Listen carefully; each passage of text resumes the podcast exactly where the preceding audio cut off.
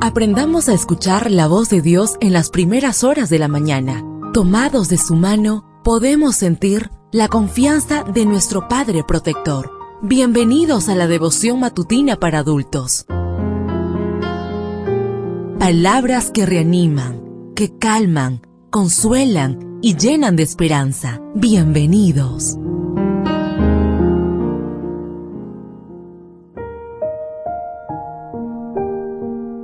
Apreciado amigo, apreciada amiga, qué bendición poder saludarte hoy 24 de noviembre, día viernes, día de preparación para recibir nuestro santo sábado. Recuerda, soy tu amigo Roberto Navarro y traigo para ti el devocional para esta mañana que lleva por título Una antorcha que alumbra en la oscuridad.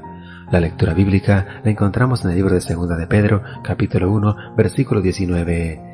Contamos con la muy confiable palabra profética a la cual ustedes hacen bien en entender que es como una antorcha que alumbra en la oscuridad.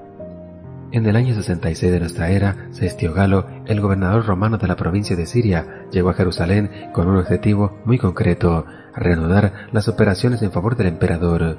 Aunque al principio encontró una fuerte oposición, el sitio de la ciudad comenzó a surtir sus efectos y los rebeldes comenzaron a debilitarse. Sin embargo, de manera inesperada, cuando la ciudad estaba a punto de rendirse, Cestio ordenó la retirada de las tropas romanas y se marchó a Siria. ¿Por qué se marchó Cestio cuando ya estaba a punto de controlar la situación?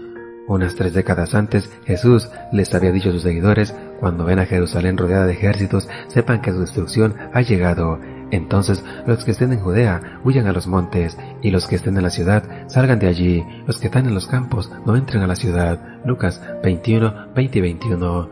La retirada de Cestio ofreció a los creyentes en la profecía del Señor la posibilidad de huir de la ciudad y salvar así la vida. Dice Eusebio de Cesarea que ese mismo año la iglesia de Jerusalén recibió el mandato de cambiar de ciudad antes de la guerra y de vivir en otra ciudad de Parea, mientras decenas de miles de judíos perecieron durante la guerra. No se sabe de ningún cristiano judío, ya sea madre, padre o hijo, que haya muerto en la terrible destrucción de Jerusalén. En el caso de los creyentes de Jerusalén, la muy confiable palabra profética fue como una antorcha que alumbra la oscuridad. Segunda de Pedro 1.19.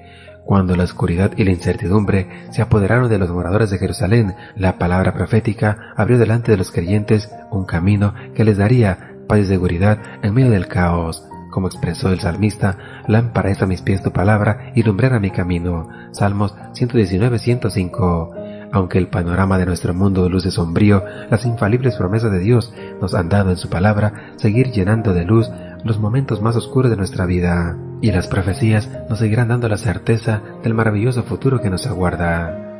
Deseo que el Señor derrame abundantes bendiciones en tu vida y recuerda, mañana tenemos una cita en este mismo lugar, en la matutina para adultos.